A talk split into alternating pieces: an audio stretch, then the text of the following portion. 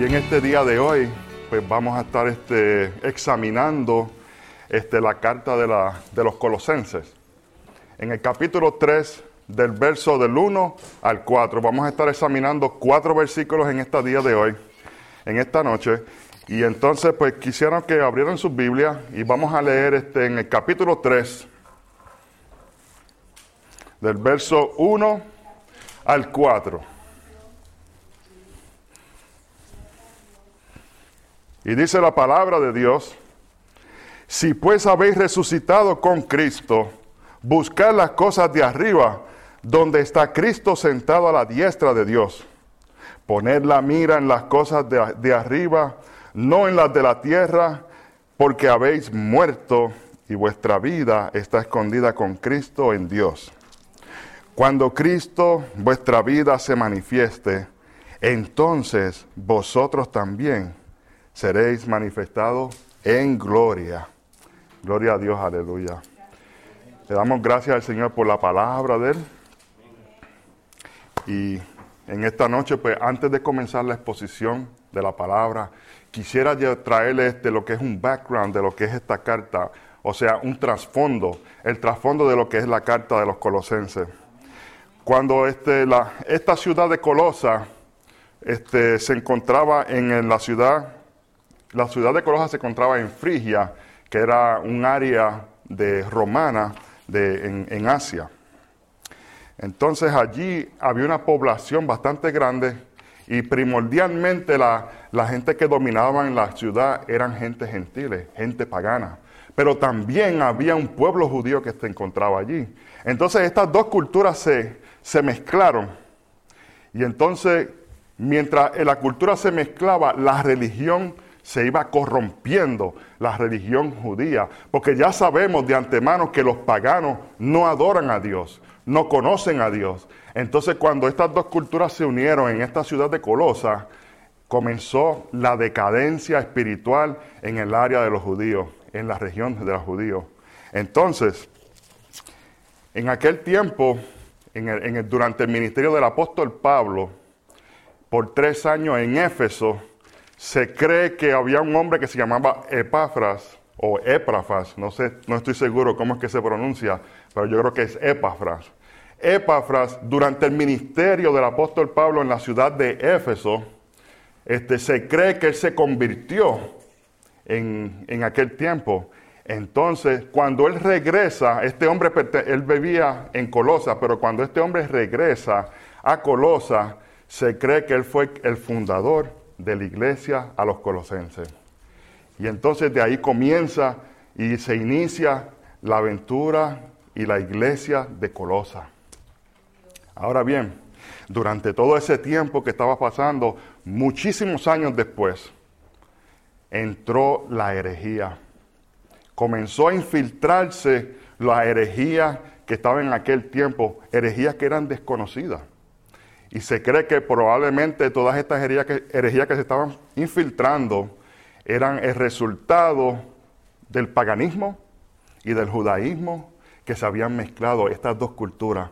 Entonces, tenemos que entender el trasfondo de dónde es que viene la herejía de los colosenses. Ahora bien, sin embargo, Pablo no fue el fundador, sino fue Epafras. Y entonces, durante todo ese tiempo, comenzó a infiltrarse lo que se llama la filosofía, la hueca sutileza, el ascetismo y todos los ismos que hay por ahí. Y entonces, el apóstol, el, digo, Epafras, preocupado porque él era el ministro de la iglesia, él preocupado en todo esto, él fue a dar una visita al apóstol Pablo. Cuando él llega a Roma, él hizo un viaje de Colosa a Roma. Muchas horas de camino, muchos días y largos días de camino. Epafras llega allá a Roma y el apóstol Pablo estaba en prisión. Y cuando él le cuenta al apóstol Pablo lo que estaba sucediendo en Colosa, todos los problemas este, que estaban sucediendo allí en la iglesia, entonces de ahí es que nace esta hermosa epístola, la cual tú y yo disfrutamos hoy en día. Y entonces desde la prisión, allí se comienza a escribir la carta a los colosenses. La carta a los colosenses es, una, para contrarrestar las herejías que estaban filtrando y estaban plagando la iglesia de Colosa.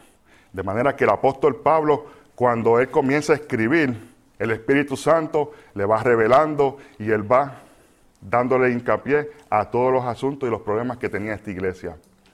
Ahora bien, una de las herejías que se habían infiltrado allí era la falsa filosofía de visiones.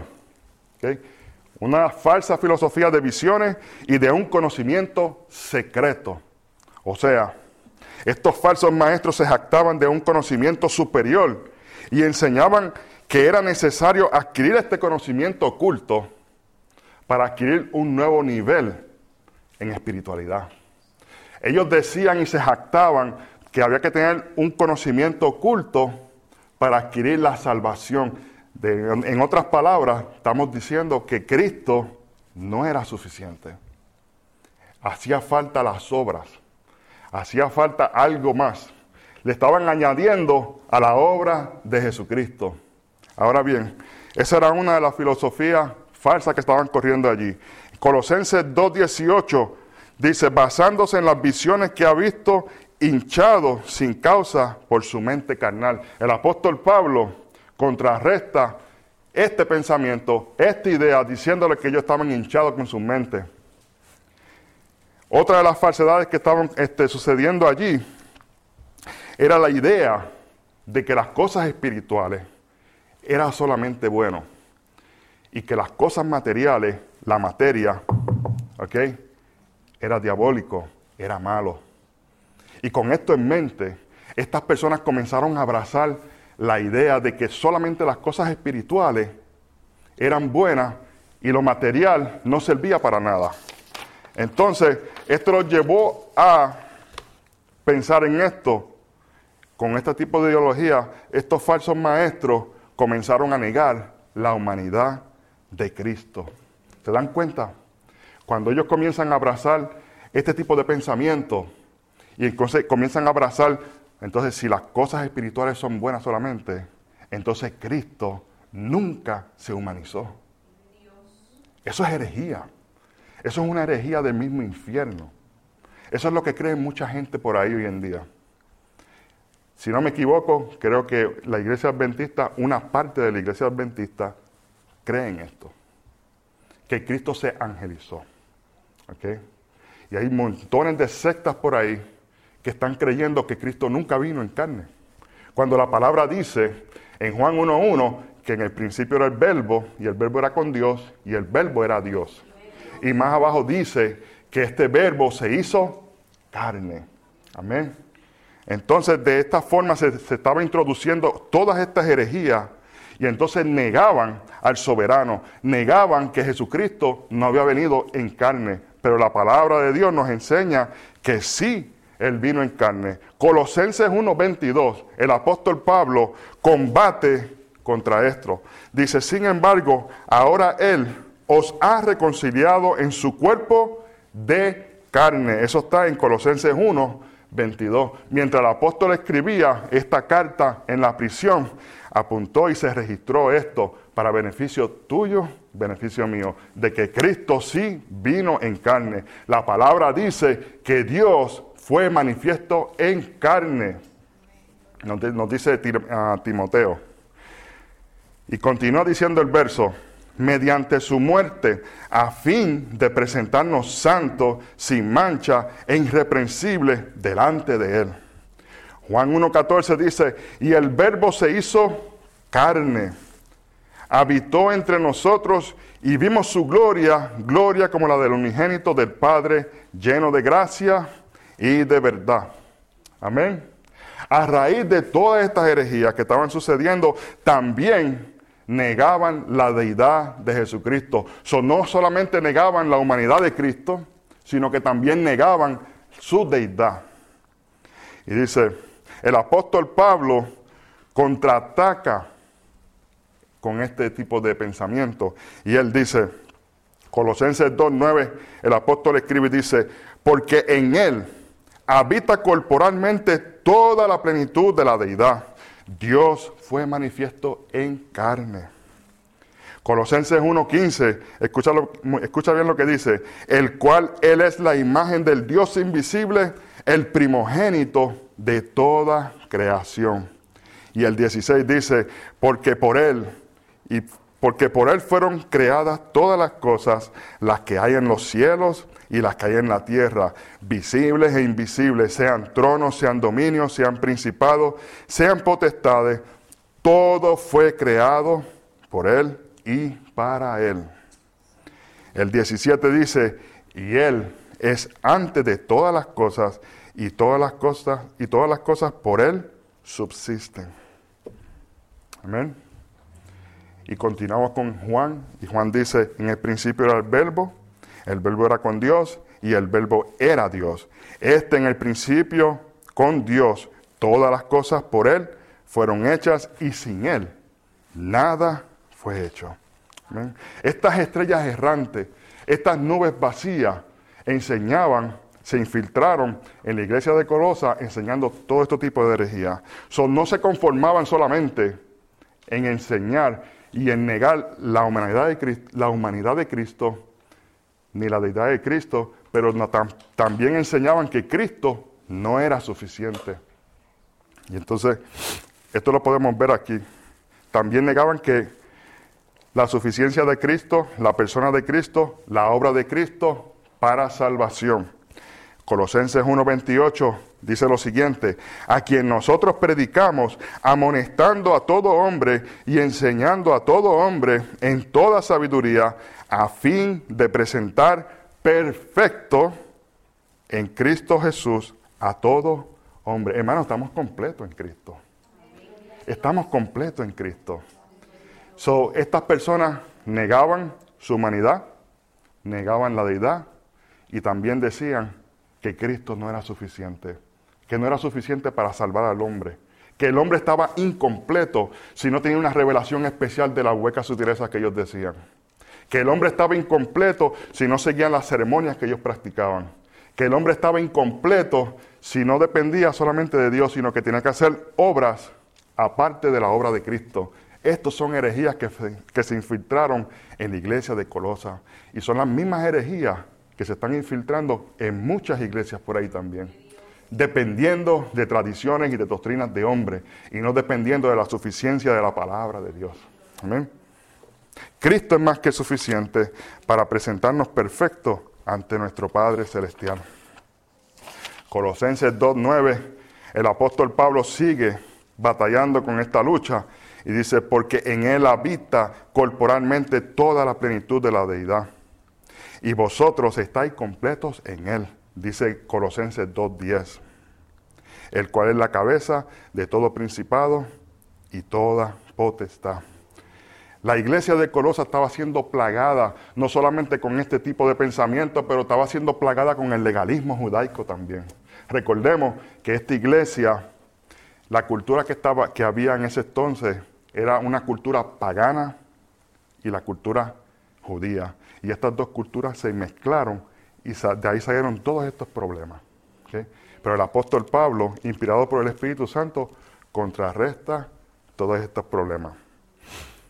La iglesia estaba siendo plagada por el legalismo judaico. Algunos decían que la circuncisión era necesaria para la salvación. Eso es lo que estaba, eso es una de las cosas que ellos decían.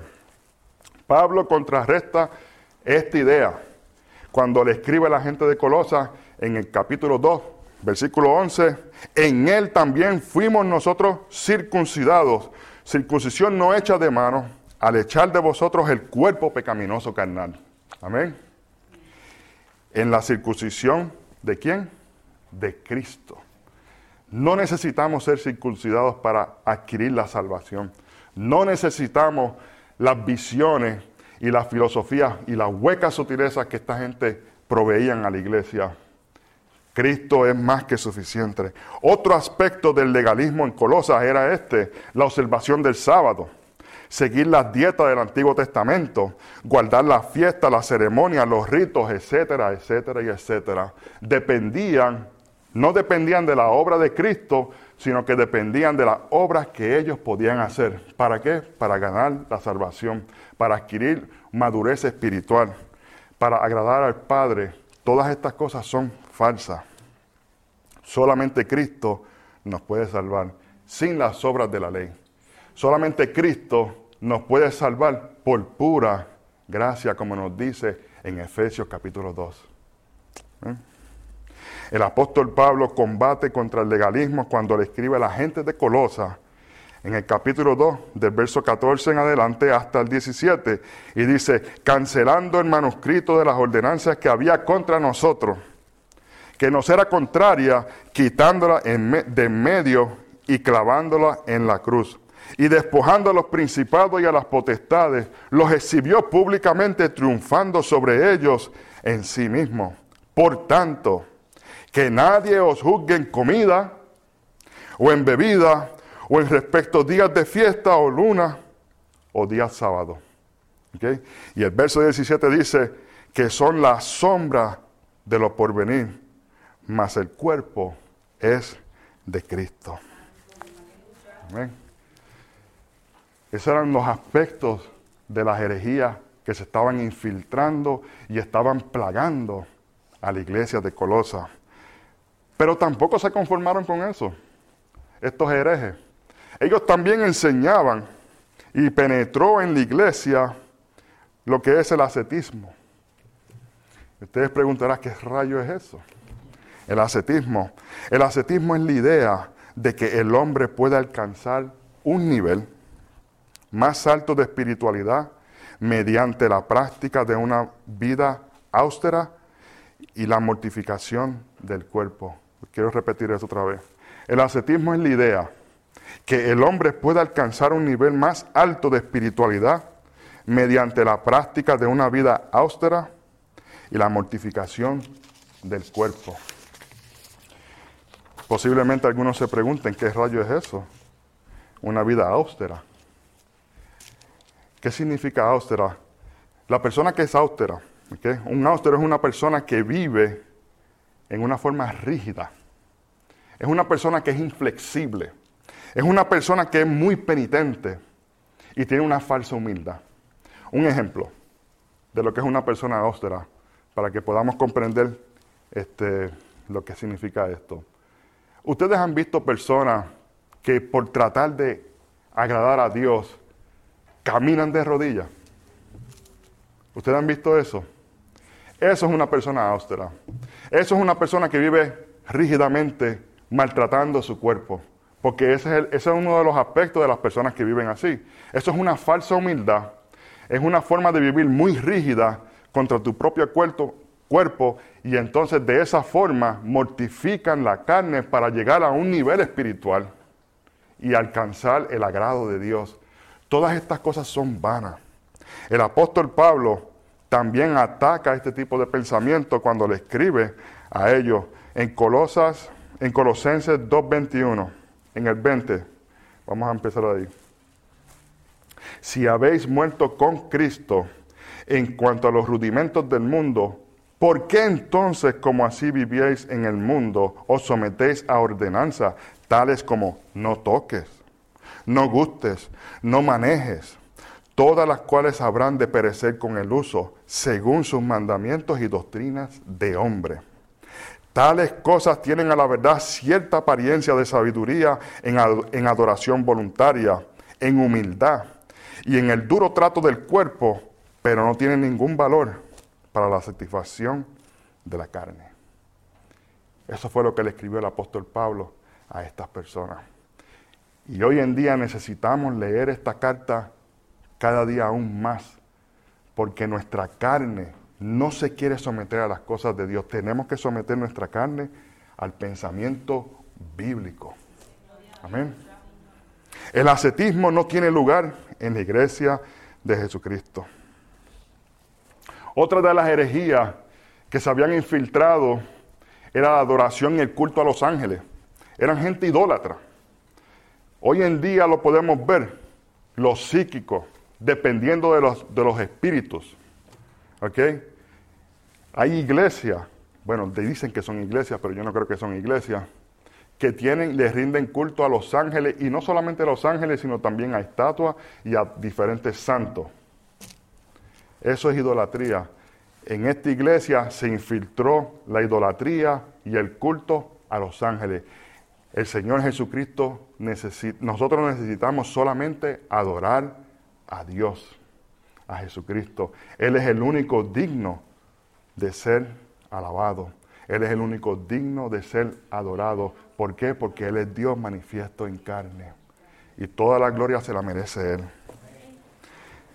Entonces, para concluir con este trasfondo, para nosotros poder entender con, mejor exactitud los versículos que vamos a estudiar en este día, podemos decir esto. El tema central de la epístola completa a la gente de Colosa es la siguiente. La persona de Cristo y su obra son más que suficientes. Ese es uno de los temas centrales en esta epístola. Y el Señor quiere que tú y yo entendamos eso. Cristo es todo y en todos. Colosenses 3:11. Cristo es Dios. Colosenses 2:9. Cristo es el creador y el sustentador de todas las cosas. Colosenses 1, del verso 16 al 17. Cristo es el Salvador, el único Salvador. Colosenses capítulo 1, verso 20, Colosenses capítulo 2, del 13 al 14. Ahí el apóstol Pablo le escribe a la iglesia diciéndole que Jesucristo es el único Salvador. Solamente hay salvación a través de Cristo. Y Cristo es la cabeza de la iglesia. Colosenses capítulo 1, versos 18.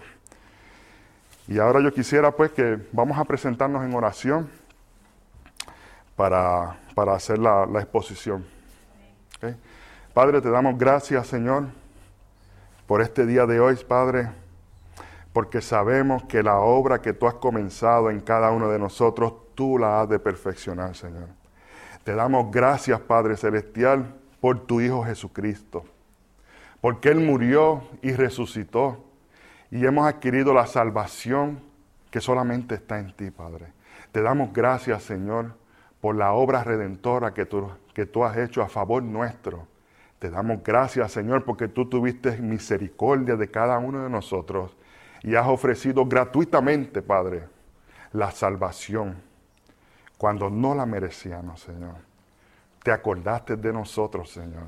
Y te damos gracias, Padre Celestial, por lo que tú estás haciendo en la vida de esta iglesia, en la vida de cada persona, Dios mío.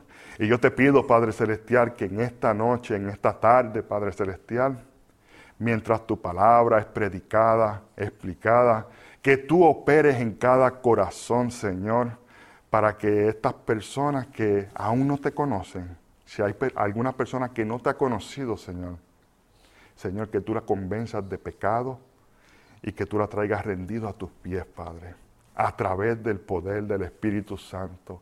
El Espíritu Santo solamente puede hacer la obra de regeneración en la vida del hombre. Te pido, Señor, que tú tengas misericordia de cada uno de nosotros. Y para aquellas personas que te han conocido ya, lo que te hemos conocido, Señor, refresca nuestra mente, refresca, Señor, todo nuestro ser a través de tu bendita palabra, Señor.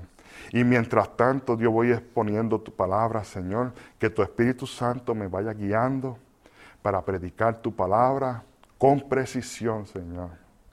Ayúdanos, Señor, y que podamos atesorar, Señor, tu palabra en nuestros corazones para no pecar contra ti, Señor, como lo dice el Salmo. En el nombre de Jesucristo te damos gracias. Amén. capítulo 3, y comenzamos con la exposición, son solamente cuatro versos. Dice la palabra de Dios, Colosenses capítulo 3, si pues habéis resucitado con Cristo, buscad las cosas de arriba, donde está Cristo sentado a la diestra de Dios. Poned la mira en las cosas de arriba y no en las de la tierra. Verso 3 porque habéis muerto y vuestra vida está escondida con Cristo en Dios. Cuando Cristo vuestra vida se manifieste, entonces vosotros, perdón, entonces vosotros también seréis manifestados. En el primer versículo encontramos que nos dice, si pues habéis resucitado con Cristo, si pues habéis resucitado con Cristo, si pues, ¿ok? Es una palabra muy clave que debemos de, prestar atención a lo que está diciendo aquí el apóstol Pablo. Después que nosotros, ya que nosotros conocemos más o menos un panorama de lo que estaba sucediendo en la, en la vida de esta iglesia, cuando leemos el capítulo 3, el apóstol Pablo lo que está haciendo aquí es afirmando a los creyentes de Colosa, a los creyentes de Colosa que estaban siendo abatidos por esta filosofía y huecas sutilezas que se habían infiltrado en aquella iglesia. El apóstol Pablo, a través del Espíritu Santo, les escribe, si pues habéis resucitado. Esto nos habla de que esto es una realidad en la vida del creyente. Nosotros hemos resucitado con Cristo en Dios. Y el apóstol Pablo aquí les está diciendo y, y los confirma y los afirma, esto es una condición cumplida, es una realidad hecha a favor nuestro.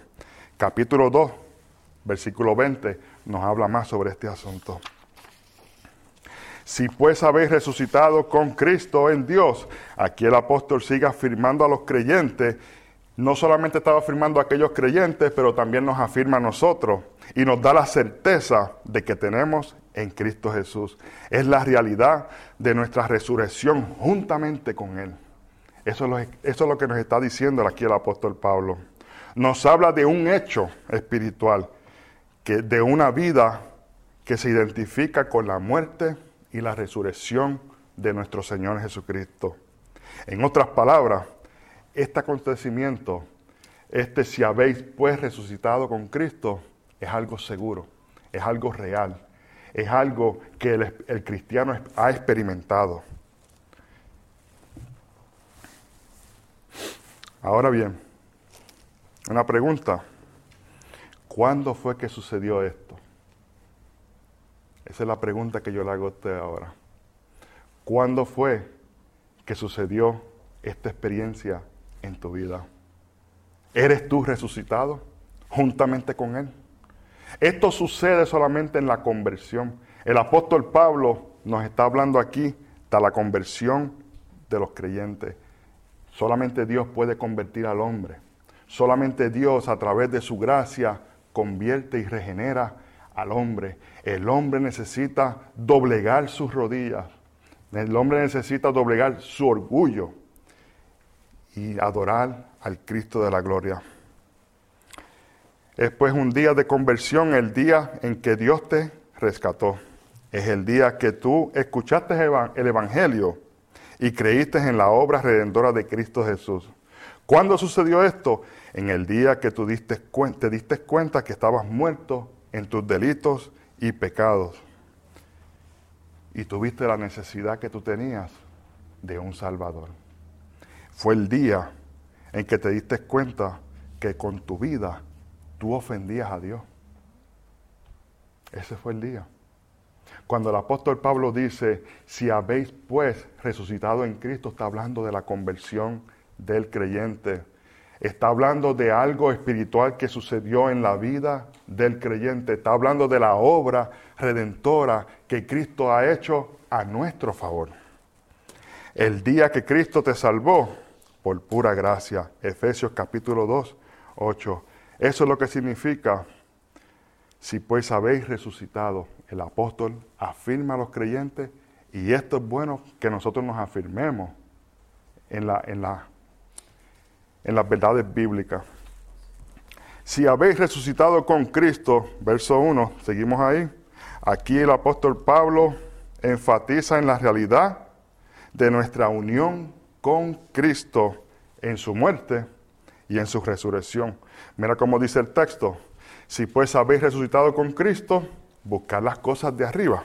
Verso 1.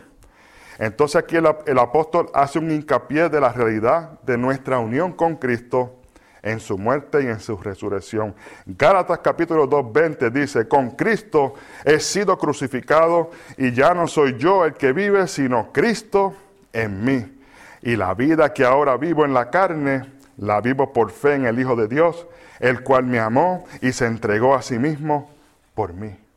Romanos capítulo 6, 3 hace una pregunta. Dice, ¿O no sabéis que todos los que hemos sido bautizados en Cristo Jesús hemos sido bautizados en su muerte? Esa es la pregunta que él hace.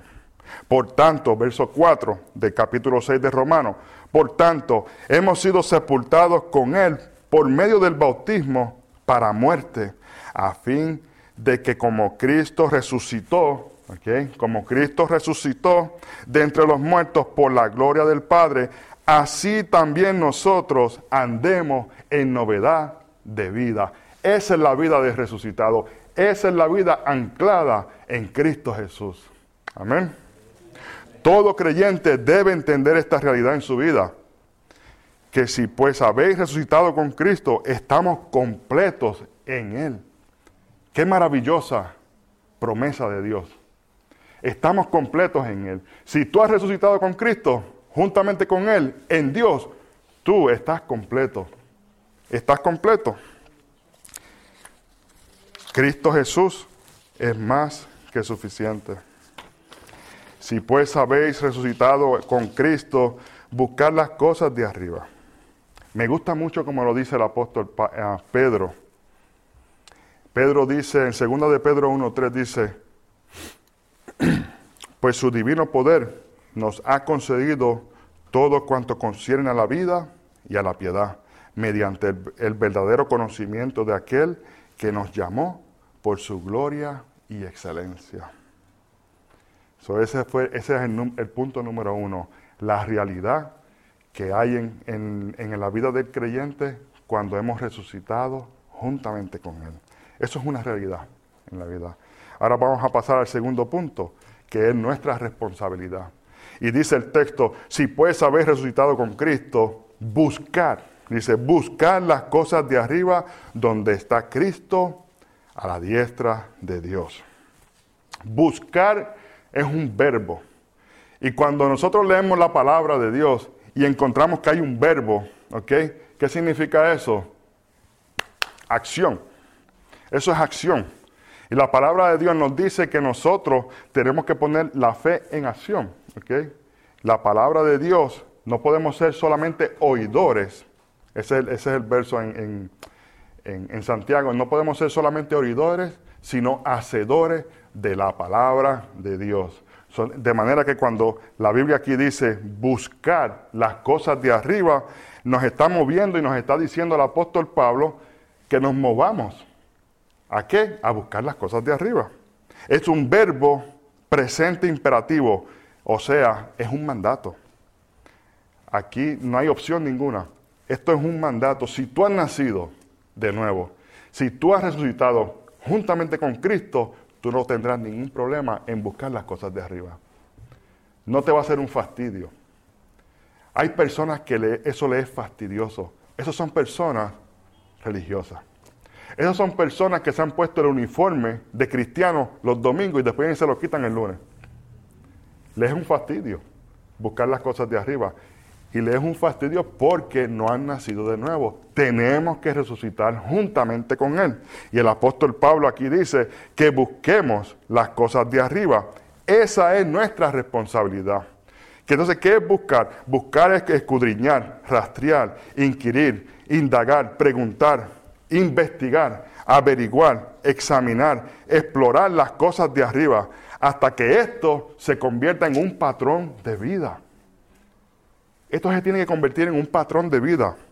Esto tiene que ser algo visible en la vida del creyente. El hombre que ha nacido de nuevo siempre está buscando las cosas de arriba. Siempre pone su mirada en las cosas de arriba, porque es un hecho y es algo que Dios ha hecho a favor de la vida del creyente. Y el creyente, viviendo una vida agradecida, busca las cosas de arriba. No tiene ningún problema en hacer esto. Pablo exhorta a la iglesia y nos exhorta a nosotros también a que nos ocupemos en los valores del reino. para no caer en las preocupaciones y en las ansiedades de este mundo. Mateo 6:31 dice, por tanto, no os preocupéis diciendo, ¿qué comeremos? ¿O qué beberemos? ¿O con qué nos vestiremos? Porque los gentiles buscan ansiosamente todas estas cosas que vuestro Padre Celestial sabe que necesitáis. Pero buscad primero las cosas del reino y su justicia, y todas las cosas os serán añadidas. Verso 2 dice, déjame ponerme las gafas. El verso 2 nos dice, poner la mira en las cosas de arriba y no en las de la tierra. Poner la mira en las cosas de arriba. no solamente el apóstol Pablo exhorta a los creyentes para que busquen, pero sino que también que pongamos nuestra mirada en aquel que nos salvó. Puesto los ojos en Jesús, el, el autor y el consumador de nuestra fe, dice la palabra. La palabra poner la mira, cuando se traduce del griego, esto es froneo, que significa enfocarse. Poner la mira es enfocarse. Un enfoque preciso es un enfoque en una dirección, es como una brújula. Entonces va buscando el enfoque, la dirección y cuando lo haya, ahí está. Esa tiene que ser la vida del creyente. La vida del creyente debe ser caracterizada como una brújula, mirando hacia arriba, poniendo la, mirada arriba. Cuando este verbo se traduce, también significa pensar enfocarse, tener una disposición en las cosas celestiales. Esa es la idea. Esa es la idea cuando el apóstol Pablo escribe a la gente de Colosa, poner la mira en las cosas de arriba y no en las de la tierra. Nosotros como creyentes debemos estar continuamente pensando, enfocándonos, buscando y poniendo la mira en las cosas de arriba. Ahora tengo una pregunta. ¿Cuáles son las cosas de arriba? ¿De qué está hablando el apóstol Pablo aquí? ¿Cuáles son esas cosas de arriba que nosotros tenemos que estar constantemente buscando, constantemente mirando? ¿Cuáles son esas cosas? Son las cosas que llenan el corazón de nuestro Dios. Esas son las cosas que nosotros tenemos que estar mirando. Tenemos que estar mirando lo que es el amor. Una de las cosas de arriba es el amor, la paz, la templanza, la, mansedumbre, la longaminidad, la sabiduría, conocimiento de las escrituras, la llenura del Espíritu Santo, el discipulado, la enseñanza bíblica, la hospitalidad, el amarnos unos a los otros, la confesión de pecados, perdonar pecados, buscarlo en oración día tras día. Eso es poner nuestra mirada. Eso es buscar las cosas de arriba para que nuestra búsqueda y mirada esté firme en las cosas celestiales, esto se requiere disciplina. Esto no sale de la noche a la mañana. No hay tal cosa que una persona se convierta y ya sea un maduro espiritual. No. La posición que Cristo nos da es estable. Cristo nos justifica y en, el proceso nos santifica. Hay un proceso hay un tiempo para crecer.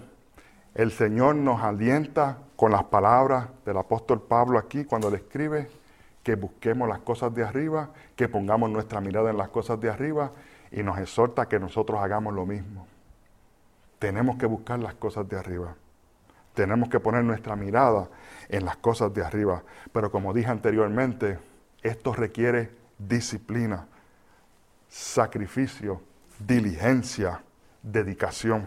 Romanos capítulo 12, 1 dice, por tanto, hermanos, os ruego por las misericordias de Dios que presentéis vuestros cuerpos en sacrificio vivo, santo y agradable al Señor, que es vuestro culto racional.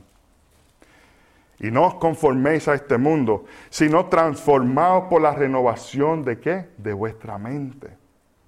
Transformaos por la renovación de nuestra mente que estemos meditando y pensando en las cosas celestiales. transformados por la renovación de vuestra mente, para que qué? ¿Para qué? Para que comprobéis cuál es la buena voluntad de Dios, agradable y perfecta. Y esta es la voluntad de Dios, vuestra santificación. Así dice el apóstol Pablo a la gente de Tesalónica. Esta es la voluntad de Dios, vuestra santificación. Pero hermanos, hay solo una forma de disciplinarnos. Y es única. Y es la única forma que nosotros podemos disciplinarnos. Y es cuando nosotros prestamos atención a las palabras de Dios. Es cuando nosotros prestamos atención a la revelación que Dios ha provisto en este libro. Es cuando nosotros prestamos atención en este libro. Cuando nosotros prestamos atención y meditamos en el poder de su palabra. Salmo 1.1 dice, bienaventurado el varón que no anduvo en consejos de malos, ni estuvo en caminos de pecadores, ni en silla de escarnecedores se ha sentado. Antes en la ley de Jehová está su delicia. ¿Ok? En la ley de Jehová está su delicia. Y en su ley medita día y noche. La vida del creyente debe ser caracterizada cuando prestamos atención a lo que dice la palabra de Dios. No hay otra forma de que nosotros podamos crecer y vivir una vida en santidad si no prestamos atención a lo que nos dice la palabra de Dios. Salmo 119, 15 nos dice, en tus mandamientos meditaré, consideraré tus caminos. El 16 dice, me deleitaré en tus estatutos. Esa es la ley de Jehová, esa es la revelación de Dios. No me olvidaré de tus palabras. Amén. Proverbio 1.1, 3.1 dice, Hijo mío, no te olvides de la ley y tu corazón guarde mis mandamientos. Amén. So, de manera que si nosotros queremos crecer y mantener nuestra mirada fija en las cosas celestiales, tenemos que prestar atención a lo que dice la palabra de Dios. Colosenses 3:16, el apóstol Pablo le escribe a ellos y les dice que la palabra de Cristo mora en abundancia en vosotros en toda sabiduría, enseñándonos y exhortándonos unos a otros con salmos, con himnos, con cánticos espirituales, cantando con gracia en vuestros corazones al Señor. So, punto número uno si hemos resucitado juntamente con Cristo, esa es la realidad del creyente. Punto número dos. Es nuestra responsabilidad de buscar y poner la mira en las cosas celestiales. Y ahí pasamos al punto número tres, que es nuestro recurso. ¿Quién es nuestro recurso? Para nosotros vivir de esta forma, para que nuestra vida se caracterice de lo que, de lo que el apóstol Pablo está diciendo aquí. ¿Quién es nuestro recurso? ¿Cuáles son los recursos que tenemos? El recurso que tenemos es Jesucristo. En el verso 1 dice, pues si habéis resucitado con Cristo, buscar las cosas de arriba, donde está Cristo sentado a la diestra de Dios. Ese es nuestro recurso. Esto es una, cuando el apóstol Pablo escribe esto, está dándole a entender a la gente de Colosa y les da una descripción de quién es Cristo, el Cristo glorificado, el Cristo que está sentado a la diestra del Padre, el Cristo que está sentado a la diestra de Dios. Esto es una descripción de glorificación. Cristo está, es glorificado. Es una posición de honor, una, una posición de gloria, es una posición de poder, de autoridad, de supremacía, de majestad.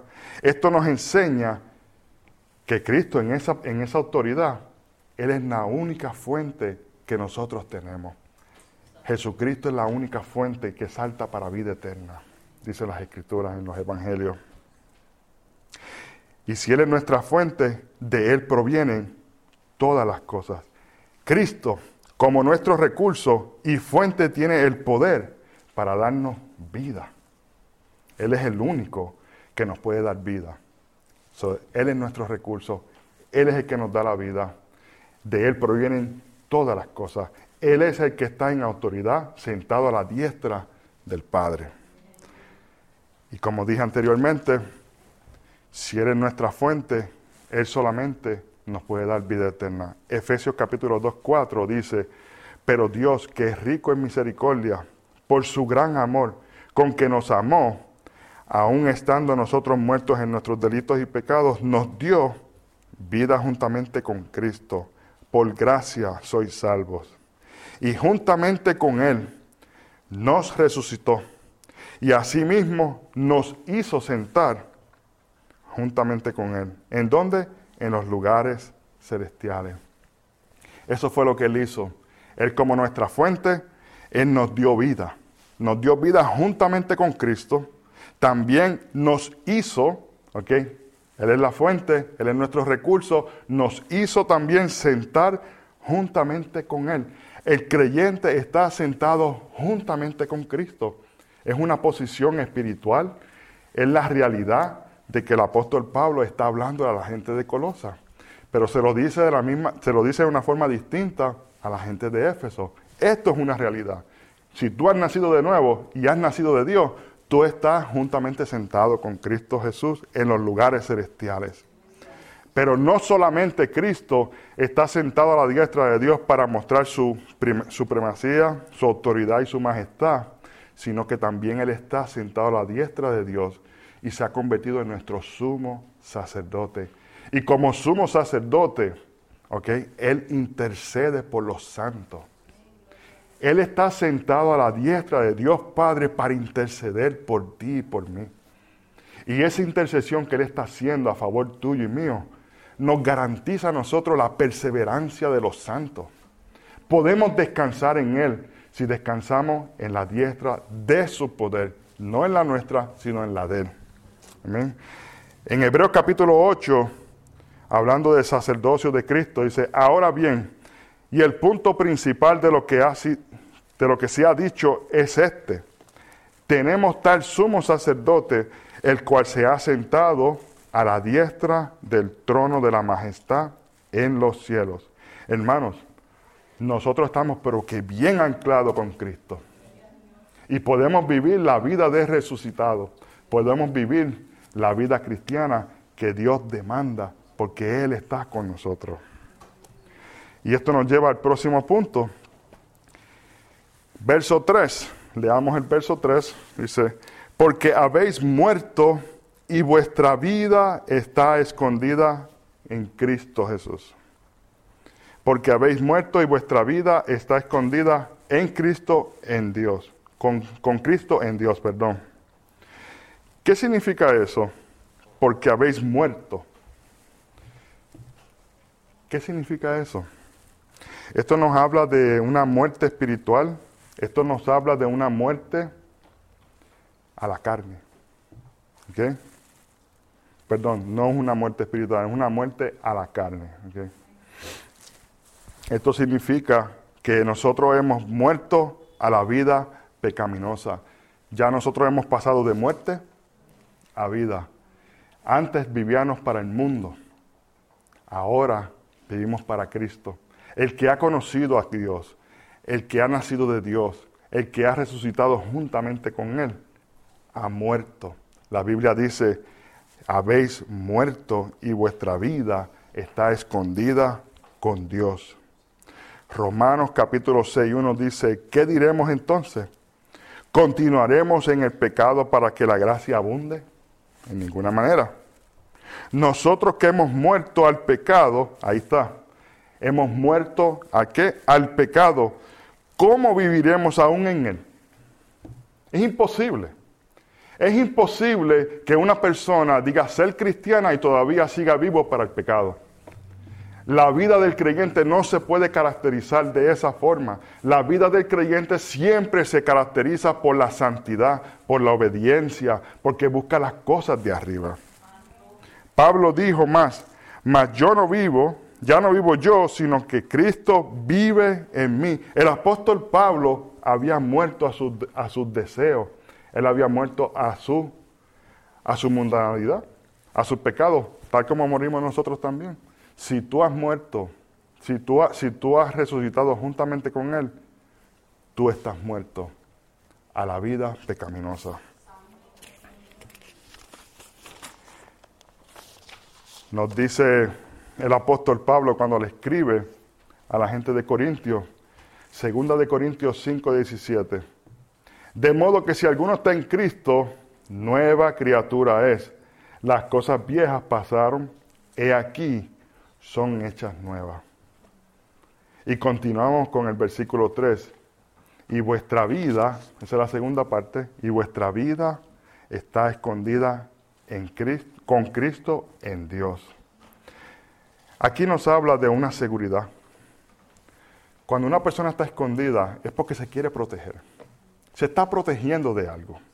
Y cuando el apóstol Pablo escribe aquí, y estamos escondidos, que vuestra vida está escondida con Cristo en Dios, nos habla de una seguridad, de una protección, nos habla de una certeza, de un abrigo, nos habla también de un refugio. Estar escondido en Él es estar en sus manos, nos dice la palabra de Dios. Y en esta condición, esta condición, si estamos en las manos de Dios, esa condición nunca puede ser alterada, nunca puede ser cambiada. Juan dice en el capítulo 10, 28, dice, y yo, hablando de Cristo, dice, y yo les doy vida eterna y no perecerán jamás, ni nadie las arrebatará de mi mano. Mi Padre que me las dio, mayores que todos, y nadie, nadie las puede arrebatar de la mano de mi Padre, yo y mi, yo y mi Padre, uno somos. Entonces, esta condición que nosotros tenemos, la condición es que estamos seguros en Cristo Jesús. Cuando el apóstol Pablo escribe y dice, y vuestra vida está escondida con Cristo en Dios, está protegiéndonos, nos está dando seguridad, nos está dando la certeza de que en Él estamos bien, estamos seguros. Y nadie nos puede arrebatar de la mano del Padre. Romanos capítulo 8, 31 dice, entonces, ¿qué diremos a esto? Si Dios está con nosotros, ¿quién contra nosotros? ¿Quién nos separará del amor de Cristo? Ese es el verso 35. ¿Quién nos separará del amor de Cristo? Tribulación, angustia, persecución, hambre, desnudez, peligro, espada. Verso 37 del capítulo 8 de Romanos. Pero en todas estas cosas somos más que vencedores por medio de aquel que nos amó. Porque estoy convencido de que, mi, de que ni la muerte, ni la vida, ni ángeles, ni principados, ni lo presente, ni lo porvenir, ni los poderes, ni lo alto, ni lo profundo, ni ninguna cosa creada nos podrá separar del amor de Dios que es en Cristo Jesús, Señor nuestro. Hay seguridad en Cristo Jesús. Y esta noche tú puedes recibir esa seguridad en Cristo Jesús si no la has conocido. Y yo espero que en esta noche usted pueda meditar en lo que se está hablando aquí. Y entonces que tú puedas arreguindarte de la mano de Dios. Que Dios tenga misericordia de ti y que tú puedas proceder a un arrepentimiento para que tengas vida eterna y te puedas esconder en los brazos de Cristo. Te puedas refugiar en los brazos de Cristo. Solamente en Cristo hay refugio. Solamente en Cristo hay salvación. Solamente en Cristo hay seguridad de vida eterna. Y vamos a seguir al, próximo verso. Nos dice, cuando Cristo, cuando Cristo en nuestra vida se manifieste, entonces vosotros también seréis manifestados con Él en gloria. ¿De qué nos está hablando aquí el apóstol Pablo en este último versículo que vamos a examinar? Nos está hablando de su segunda venida. Nos está hablando de la manifestación, de la revelación futura. Nos está hablando de la manifestación gloriosa, gloriosa de su venida. Revelación, Apocalipsis 1.7 dice, He aquí que vienen las nubes y todo ojo le verá, y los que le traspasaron, y todos los linajes de la tierra harán lamentación a causa de él. Así sea. Amén. Verso 8 dice, yo soy el alfa y el omega, el principio y el fin, dice el Señor, el que es y el que ha de venir, el Todopoderoso. De eso nos habla el apóstol Pablo cuando le escribe a la gente de Colosa, de la venida, de la gloriosa venida de nuestro Señor Jesucristo. Apocalipsis 19, y con esto vamos, con esto terminamos. Apocalipsis 19, 11 hasta el 16 dice, y vi el cielo abierto, esta es la manifestación gloriosa de Cristo. Y, y escúchelo, porque es tremendo. Dice, y vi el cielo abierto, y he aquí un caballo, un caballo blanco, y en él estaba sentado sobre, y él estaba sentado sobre él. Era llamado fiel y verdadero, y en justicia juzga y pelea. Sus ojos eran como la llama de fuego, y había en su cabeza muchas coronas, y tenía un nombre escrito que ninguno conocía sino él mismo. Y estaba vestido de una ropa teñida de sangre, y su nombre es llamado el Verbo de Dios. Y los ejércitos que están en el cielo le seguían en caballos blancos. Ahí está la manifestación de los creyentes también. Ahí, está, ahí, ahí se puede ver. Y los ejércitos que estaban en el cielo le seguían en caballos blancos, vestidos de lino fino, blanco y limpio. Y de su boca sale una espada aguda para herir con ella a las naciones. Y él las regirá con vara de hierro, y él pisa el lagar del vino y del furor y de la ira de Dios Todopoderoso. Y en su vestidura, y en su vestidura y en su muslo tiene escrito este nombre, Rey de Reyes y Señor de Señores. Amén. Y el último versículo, esto es una iglesia bíblica. aquí leemos palabra de Dios. Y el último versículo dice así. Primera de Juan, copie esto y se, lo puede memorizar mucho mejor. Primera de Juan 3.2 dice, amados, ahora somos hijos de Dios y aún no se ha manifestado lo que hemos de ser. Pero sabemos que cuando Él apareciere, seremos semejantes a Él, porque le veremos a Él tal como es.